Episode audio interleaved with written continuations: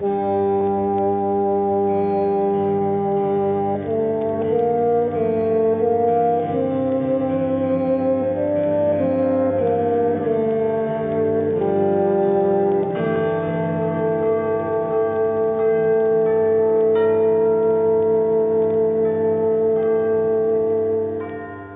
эфире программа Юрия Алексеевича Соколова «Исторические этюды».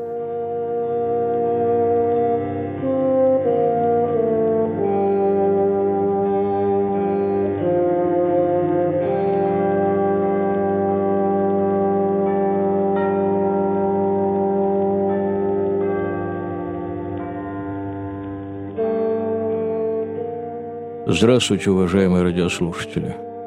К концу февраля 1881 года, точнее 18 февраля, в политических верхах Санкт-Петербурга против министра внутренних дел Михаила Тареловича Лорис Меликова сформировалась довольно сильная многочисленная оппозиция. В нее входили два бывших министра внутренних дел, это статс-секретарь Лев Маков и генерал-адъютант Александр Тимошов, Входил туда новый оберпрокурор Синода Константин Победоносцев и председатель Комитета министров граф Петр Валуев и многие иные из виднейших государственных мужей империи. Собственно, Лорис Меликову были вручены чрезвычайные положения, поскольку положение в стране, оно и было чрезвычайным. В стране торжествовали террористы, которые своими действиями были близки к тому, чтобы парализовать жизнь империи, Каждый из чинов ощущал реальность угрозы, тем более что сам государь уже пять раз подвергался покушениям. Для борьбы с терроризмом и был вызван в столицу харьковский губернатор, а до того отважный генерал из Кавказского корпуса.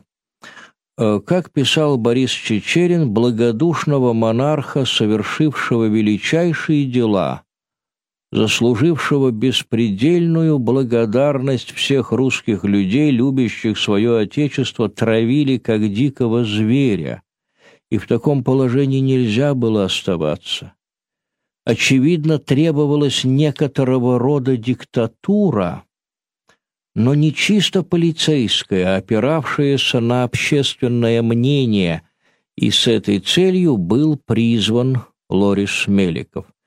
Была ли зависть к Лоре Смеликову? Ну, очевидно, что да, была. Слишком уж стремителен был карьерный рост генерала, слишком велико было его влияние на монарха. Однако ведь никто не стремился занять его место, которое было слишком уж беспокойно. Новый министр обнаружил в своем ведомстве чудовищный произвол. Была образована комиссия, между прочим, в нее вошел и Победоносцев, которая должна была разобраться с безобразиями, царящими в практике наказаний и административных ссылок. Не новыми репрессиями, а именно показыванием работы над ошибками, демонстрацией нового лица, лица гуманистического своего ведомства, Лорис Меликов намеревался бороться с негативными настроениями в обществе. О террористах было известно многое, но министр считал, что его ведомство в состоянии держать их под контролем, в то время как масштабные аресты спровоцируют новый виток антиправительственных настроений в обществе. И потому-то и с прессой министр себя держал в высшей степени либерально. Как писал государственный секретарь Егор Перец, Э, в погоне за популярностью он совершенно распустил печать, позволяющую себе судить не только свободно, но и резко и дерзко про все и про всех. Но Лорис Меликов считал, что обществу через прессу следует выговориться, что чем более она будет иметь свободы слова тем менее у общества даже в наиболее радикальной его части будут иметься основания для экстремизма, и таким образом террор, он сам собою сойдет на нет, ибо на э, террор, исчезнет, так сказать, социальный заказ. Сегодня мы, зная, к чему тактика министра привела, можем сказать, что этот либеральный курс, возможно, благородный сам по себе, в силу непонимания причин происходящего имел трагические последствия. И таким образом оппоненты Лорис Меликова были правы, обвиняя диктатора в фактическом попустительстве растущему экстремизму. Острота ситуации была также и в том, что стало известно, вот на днях стало известно о, возможно, готовящемся новом покушении на императора. А спустя день, 19 февраля, это подтвердилось, был арестован глава заговорщиков Желябов.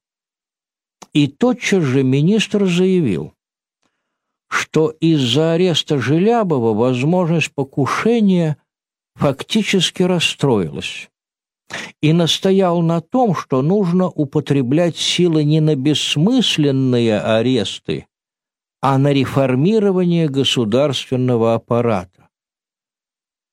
Предполагалось рационализировать, ну, по существу либерализировать систему наказаний, дабы избежать произвола со стороны жандармерии и, кроме того, активнее проводить реабилитацию пострадавших в прежние годы от излишне жестоких приговоров.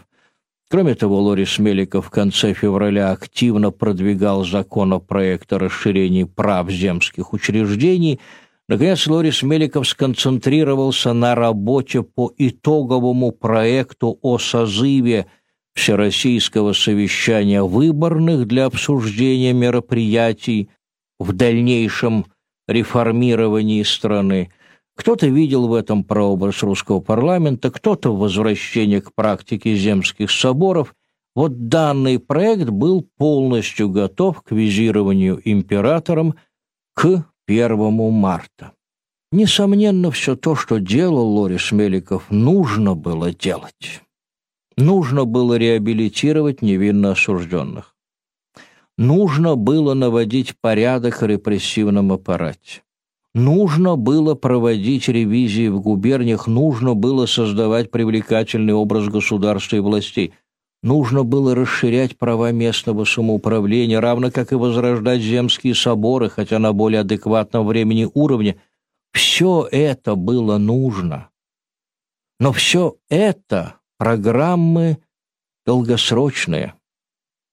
Харьковский губернатор же был призван в министерство, чтобы выполнять роль главы пожарной команды.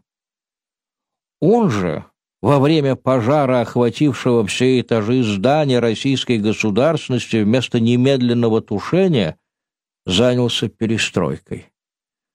Глобализация и расширение фронта задач министерства ну и, конечно, безмерно растущее расширение собственных функций вместо максимальной концентрации всех сил на одном направлении, все это в конечном счете и привело к катастрофе.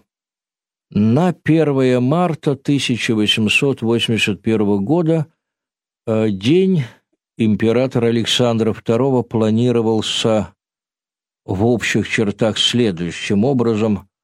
Утром это привычные доклады, затем после полудня участие в разводе назначенных смотру частей в Михайловском манеже, после чего государь намеревался навестить в Михайловском дворце свою двоюродную сестру, великую княгиню Екатерину Михайловну, а далее возвращение в Зимний дворец, где после обеда, то есть где-то около четырех часов, уже ближе к вечеру, предполагалось заняться последней редакцией проекта о созыве Всероссийского собрания земских представителей.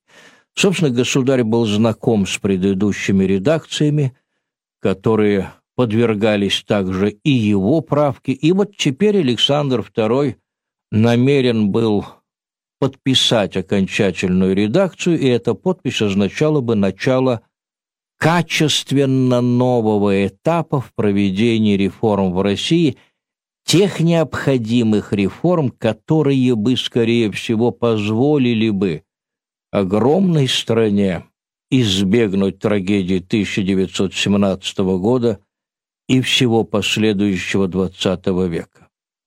Государь был еще в Зимнем дворце и выслушивал доклад, ну, точнее, в привычной для себя манере, по душам беседовал с министром двора генерал-адъютантом графом Адлербергом, которого знал со своих детских лет и который был императору предан безоговорочно. В то же время, в 9 часов утра, петербургский градоначальник генерал-майор Александр Федоров проводил в своей квартире на углу Адмиралтейского проезда и Гороховой улицы, то есть буквально в двух шагах от Зимнего дворца, совещание всех полицмейстеров и участковых приставов столицы. И надо сказать, что настроение городоначальника было приподнято. Он объявил собравшимся, что положение превосходное, что главари террористов, собиравшихся совершить покушение на императора Желябов и Тригони, арестованы, то есть заговор обезглавлен и невозможен к осуществлению, что осталось арестовать трех-четырех человек – и это при наличии информации есть дело скорее техническое, Федоров заявил, что до полного искоренения крамола осталось, ну сколько, день-два. И он передал собравшимся полицейским чинам, что государь и министр внутренних дел, они весьма довольны их службой и вообще довольны положением дел. Ни о каких дополнительных мерах по охране пути следования императора разговор не поднимался.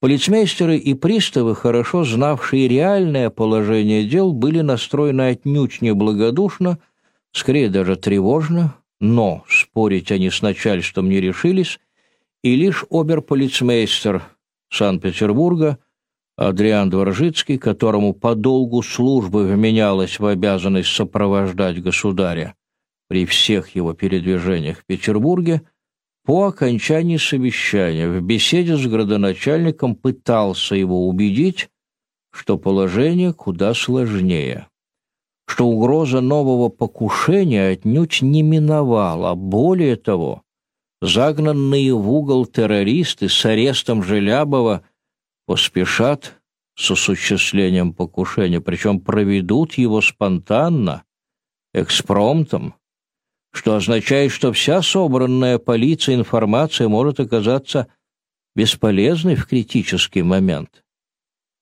Федорову в сказанное оберполицмейстером верить не хотелось.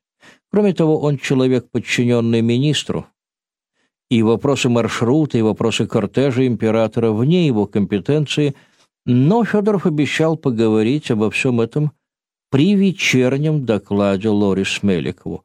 Дворжицкий же, поскольку время поджимало и до выезда императора в Михайловский манеж оставалось совсем немного времени, поспешил через Дворцовую площадь во дворец, где он сначала встретился с весьма влиятельным человеком, с которым имел товарищеские отношения с камергером графом Борисом Перовским, между прочим, дядей Софьи Перовской которая после ареста Желябова возглавила террористов и приняла решение то самое, что предчувствовал Дворжицкий, а именно провести теракт в нарушении разработанных планов. В то время, когда Адриан Иванович беседовал с графом Борисом Алексеевичем, Софья Перовская уже направлялась на свой наблюдательный пункт, на набережную Екатерининского канала против Инженерной улицы. А Дворжецкий вспоминал, процитируем, «Я сообщил графу о кажущемся мне тревожном положении в столице и рядом с этим о непонятном для меня спокойствии моего начальника. Я просил графа Перовского доложить великому князю Владимиру Александровичу, что при настоящем положении дела нельзя ручаться за безопасность государя. А великий князь Владимир Александрович был 34-летним сыном императора.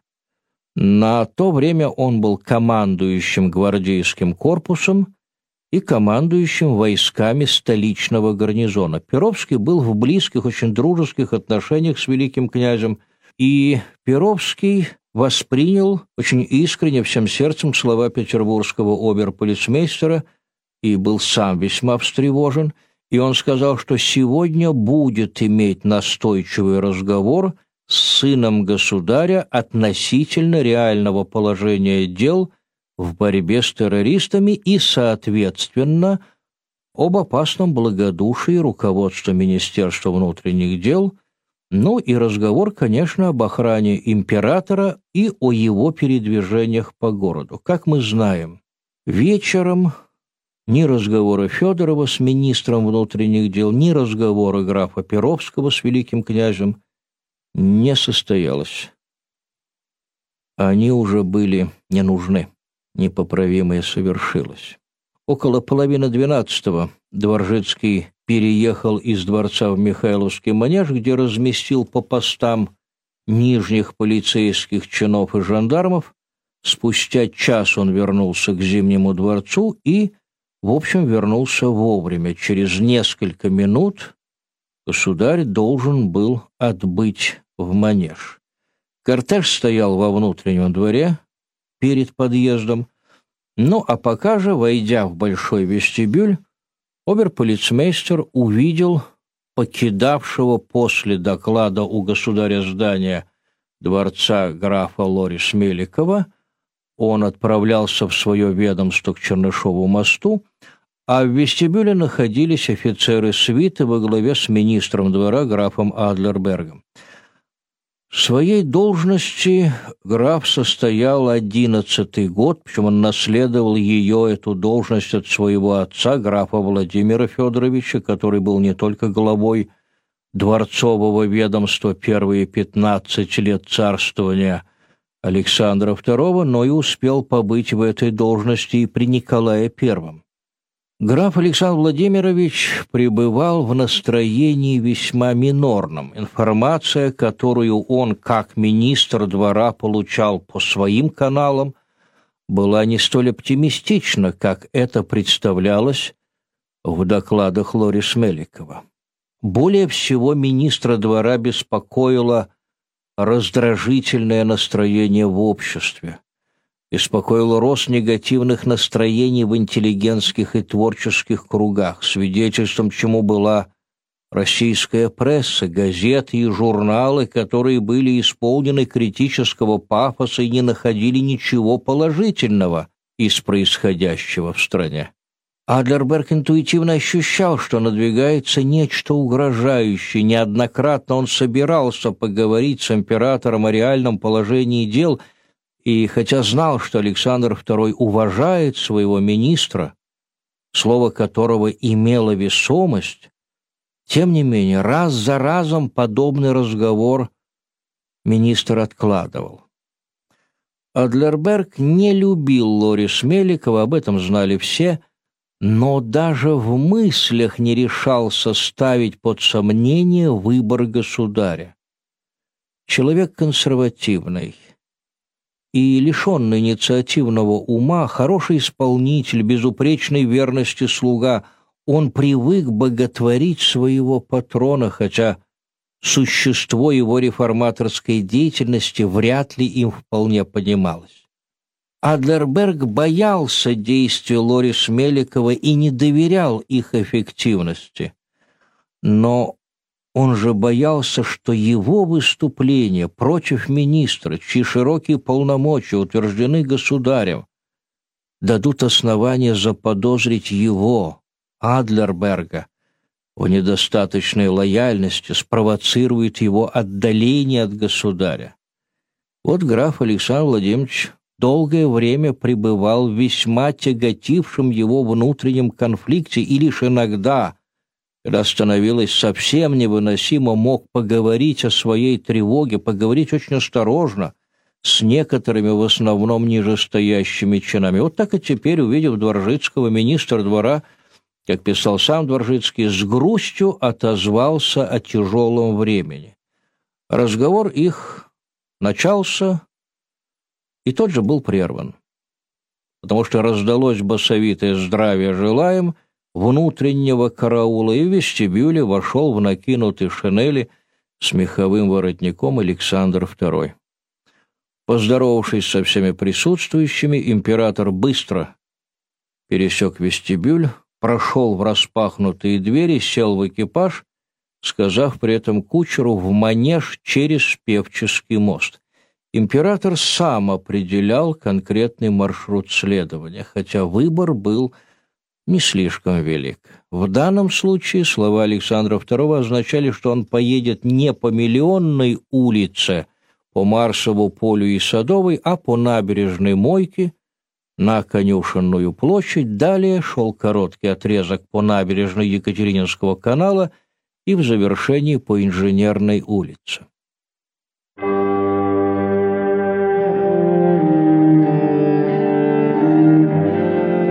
В эфире программа Юрия Алексеевича Соколова «Исторические этюды».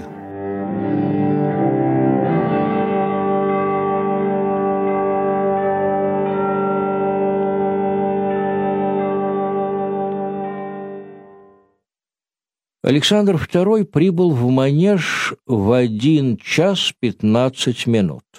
Здесь проходил смотр флотских экипажей, занял он что-то около получаса, и обычно император возвращался из Манежа через площадь Конетабля наискосок, далее через Марсово поле к Миллионной улице, и если бы так было и в этот раз, 1 марта, то заговорщики не успели бы как-то случалось не раз и до этого, перегруппироваться и упустили бы кортеж государя. Поскольку явочные квартиры их были уже известны, и полиция планировала в ближайший день-два, не привлекая лишнего внимания, особенно внимания нервной либеральной прессы провести аресты, попытка покушения днем 1 марта была бы, скорее всего, последняя. Но в этот день Александр II должен был посетить Михайловский дворец. Экипаж императора завернул спустя полторы-две минуты максимум после манежа. Этот визит к великой княгине Екатерине Михайловне был вызван слухами о возможном объявлении светлейшей княгини Екатерины Юрьевской, марганатической супруги императора, полноправной императрицей с соответствующей коронацией в Москве. Ну, уже сам по себе этот брак, никак не афишировавшийся, вызвал сильную напряженность в семье императора, если не сказать больше. Если не сказать, что это был раскол в первой семье страны. И, пожалуй, об этом более всего в то время говорили в салонах столицы. На императора оказывалось давление с разных сторон. Заметим, что ряд придворных и государственных деятелей, вот в частности тот же Лорис Меликов, считали, что коронация княгини Юрьевской позитивно скажется на образе власти и будет способствовать умиротворению общества. Александр II вообще-то всегда стремился отделять жизнь государственную от жизни частной. И он очень переживал от того, что именно его частная жизнь стала предметом злословия и политики, что она стала как бы заложницей разогревающейся, только начинающейся, но обещающей быть очень страшной борьбы придворных кланов которые преследовали и вполне корыстные интересы.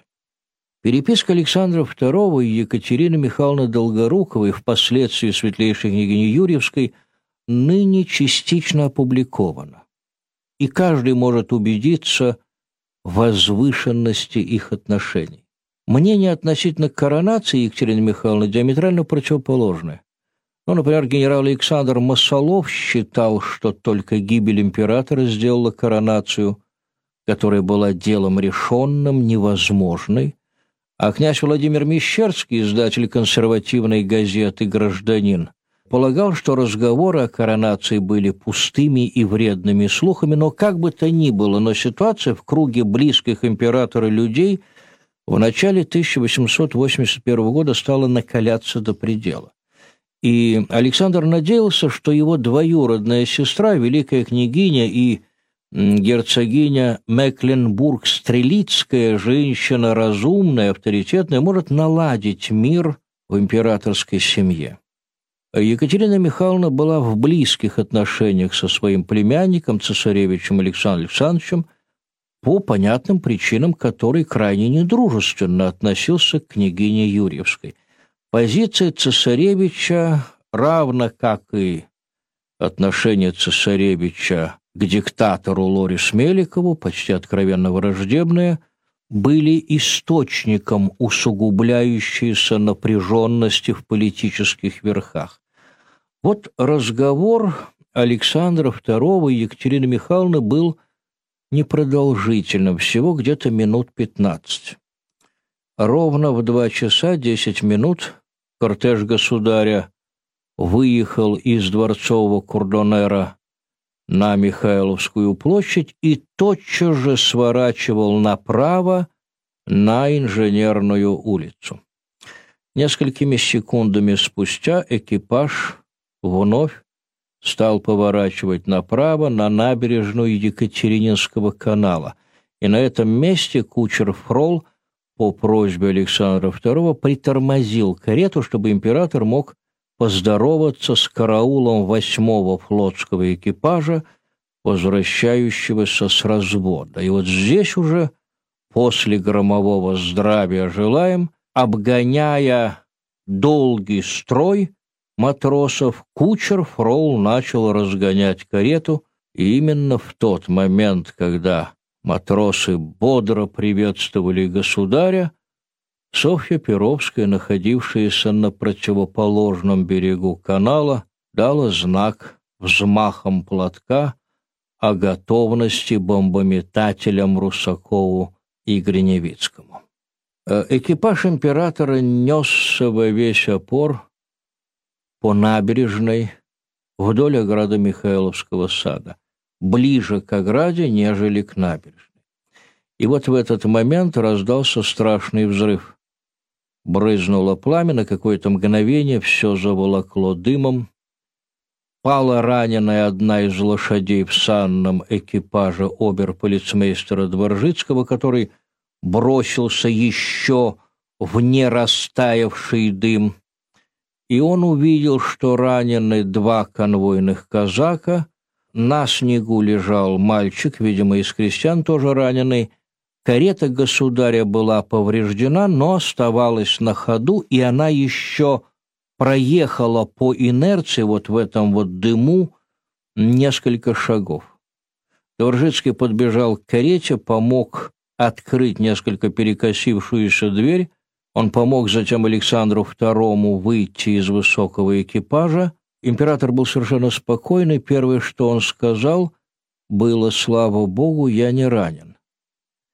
И в этот момент с облучка кареты спрыгнул очень тяжело кучер Фрол, и император улыбнулся ему, подбодрив его и порадовавшись тому, что и тот остался невредимым. В это время по набережной к месту взрыва бежали офицеры и матросы восьмого флотского экипажа, а охрана во главе с капитаном Кохом и примерно в 20 шагах от кареты схватила бомбометателя Рысакова, прыщавого юношу, с лицом иступленно отрешенным. Дворжицкий хотел немедленно, это было совершенно верно, немедленно увести государя, видя, что экипаж хоть и на ходу, но имеет поломки, он просил Александра II немедля сесть в сани – оберполицмейстера, то есть свои сани, ехать в Зимний дворец. Какое-то время государь молчал, словно бы уйдя в себя и о чем-то глубоко задумавшись, затем медленно произнес «Хорошо, только покажите мне прежде преступника». Экипаж находился близко к ограде сада. Бомбометатель, окруженный солдатами, находился метрах в пятнадцати у самой кромке канала. Дворжицкий отступил на полшага в сторону, открывая путь государю. Кучер Фрол, человек огромной физической силы и беззаветный к императору, преданности с тревогой, оглядывая многолюдное скопление, а потому что подбегали и подбегали матросы, и не только матросы, прибегали люди на взрыв. Он просил Александра II не медлить и сесть в карету, которую он тотчас же домчит до дворца. А император ничего не ответил кучеру, и он, словно бы испытывая судьбу, медленно двинулся к толпе, державшей Рысакова, ну, если конкретнее, Рысакова держала четыре солдата, а это было у парапета Екатерининского канала. Позади императора прикрывал казак-форейтер Мачнев, слева шел обер-полицмейстер полковник Дворжицкий, за Мачневым позади шли еще четыре конвойных казака, держа под усы верховых лошадей, с которых они спешились. Было скользко. Пройдя четыре шага, император подскользнулся, Дворжицкий поддержал его за локоть. Рысакова, повторим, держали четыре солдата. Здесь же находился капитан Кох. Сюда же прибежали матросы флотского экипажа. Доржицкий обыскал Рысакова, изъял у него из-под плотно застегнутого пальто револьвер и кинжал, показал их государю, который ничего не сказал и лишь внимательно смотрел в лицо террориста, и спустя мгновение, вот так вот ничего не сказав, он повернулся и медленно пошел по тротуару, проложенному вдоль канала в сторону театрального моста то есть в сторону Маршевого поля и Конюшенной площади. Позади следовали конвойные казаки. Справа, то есть со стороны Михайловской ограды, матросы шестого флотского экипажа. Дворжицкий с нервами натянутыми, как струна, решился вывести государя из глубокой задумчивости просьбой не медлить, сесть в сани и уехать. После короткой паузы государь, остановившись, сказал «Хорошо, только прежде покажи мне место взрыва». Дворжицкий развернулся, но он успел сделать лишь три шага позади него, как раз там, где находился император, раздался новый оглушительный взрыв. Оберполицмейстера ударная волна свалила с ног и отбросила далеко вперед. Что произошло? а в многочисленной толпе народа находился еще один бомбометатель, польский социалист Гриневицкий. На него, стоящего чуть выше по течению канала, почти у самого театрального моста, никто в суматохе не обратил внимания. Очевидно, что террорист намеревался бросить бомбу в тот момент, когда либо покореженный экипаж, либо сани оберполицмейстера проследуют мимо него, увозя с места происшествия императора в Зимний дворец. Но случилось, однако же, иное. Случилось так, что император сам подошел к Гриневицкому. Александр II был плотно защищен сзади казаками, защищен столь же надежно справа матросами, слева была набережная, Чугунная решетка, ограждавшая канал, она такая же, как и сегодня. Более того, это та же самая решетка. Но никто не подумал защищать императора впереди по ходу его следования. Возможно, никто не решился. А, возможно, просто не успели, ведь счет шел на секунды. Очень может быть, что мгновениями спустя казаки эскорта перекрыли бы перспективу тротуара набережной, и тогда оттеснили бы или арестовали Гриневицкого. На это нужны были мгновения, а вот этих мгновений в истории нашей страны было не отпущено. А террорист, увидев перед собой у императора, бросил бомбу прямо между собою и Александром II под ноги. Гриневицкий погиб на месте. Император же взрывом был отброшен в сторону, поднимаясь с земли, Дворжицкий услышал очень слабо, как сквозь вату, голос Александра II. «Помоги!» Среди дыма и посреди нескольких лежащих тел казаков и матросов Александр II полусидел, пытаясь подняться, опираясь на локоть правой руки. Ни сам император, ни склонившийся над ним Дворжицкий, ни подбежавший капитан Кох и кучер Фрол не поняли сразу безнадежного трагизма случившегося. Ноги императора были раздроблены, и огромное пятно крови продолжало стремительно увеличиваться при помощи лейб-казаков, потерявшего сознание Александра II на шинели отнесли в сани оберполицмейстера, и в тот момент, когда императора осторожно укладывали в сани, появился младший брат императора, кавказский наместник генерал-фельдмаршал великий князь Михаил Николаевич, подоспевший через сад из Михайловского дворца к месту взрыва. «Что с государем?» — спросил он полковника Дворжицкого. «От первого взрыва Бог спас государя», — отвечал петербургский оберполицмейстер. «От второго же он ранен». И, посмотрев на кровь, пробивающуюся сквозь шинель, которая укутывала Александра II, и заполняла меховую полость саней, Дворжицкий с отчаянием выдохнул, тяжело ранен. Кучер Фрол, решительно занявший место на облучке саней, хлестнул лошадей. Менее чем через три минуты спустя сани влетели во внутренний двор Зимнего дворца. Александр II был положен на выдвинутую из Алькова кровать в спальне своих личных апартаментов. Кровать оказалась буквально рядом с обширным письменным столом, на котором дежурные медики раскладывали спешно бинты и хирургические инструменты. У изголовья стоял великий князь Михаил Николаевич Лицо его было белым, оно было залито слезами, а мундир перепачкан кровью, он был в санях, которые отвозили императора во дворец, и он же помогал нести его по коридорам дворца до спальни. В ногах кровати стоял камердинер Подтягин. У стола был медик Маркус с помощниками. Именно Маркус провел первый осмотр раненого и сделал единственно возможное, попытался пережать артерии выше колена, чтобы прекратить кровотечение. Император находился без сознания, и дыхание его с каждым разом становилось все более затрудненным. В кабинете, примыкающем к спальне, постепенно собирались все члены императорской фамилии. Через несколько минут прибыл запыхавшийся лейб-медик Степан Цицурин, затем профессор Евстафий Богдановский, знаменитый хирург военно-медицинской академии.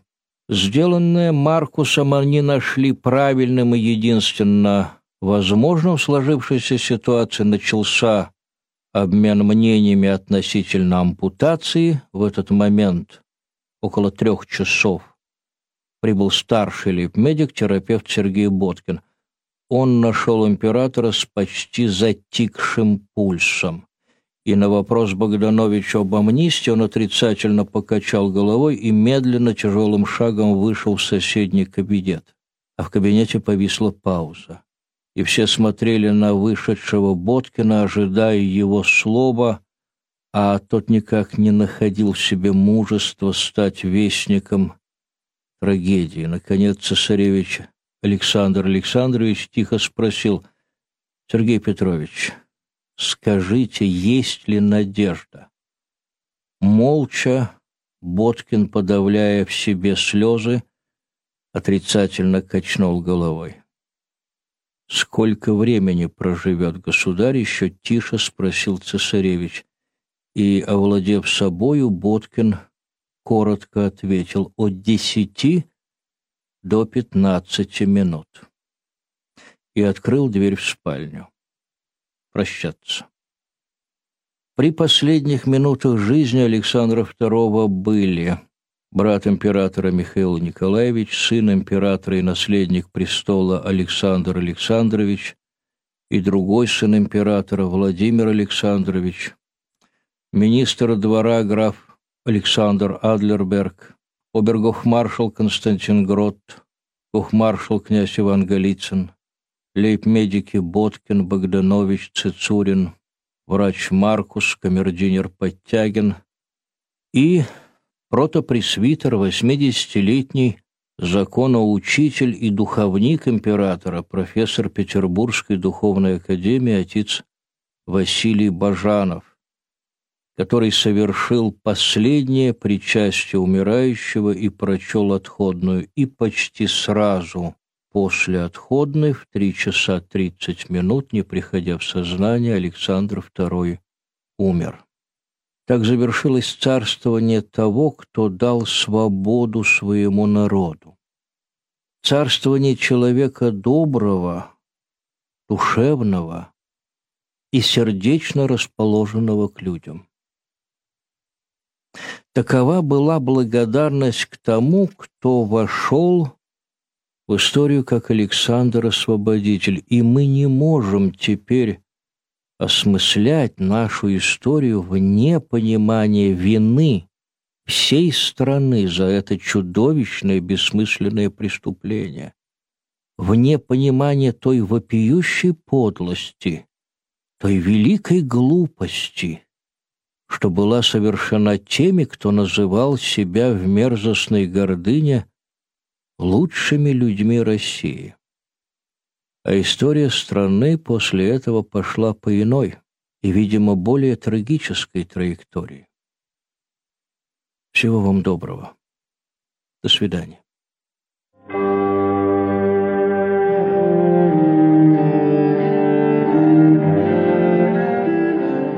Прозвучала программа Юрия Алексеевича Соколова «Исторические этюды».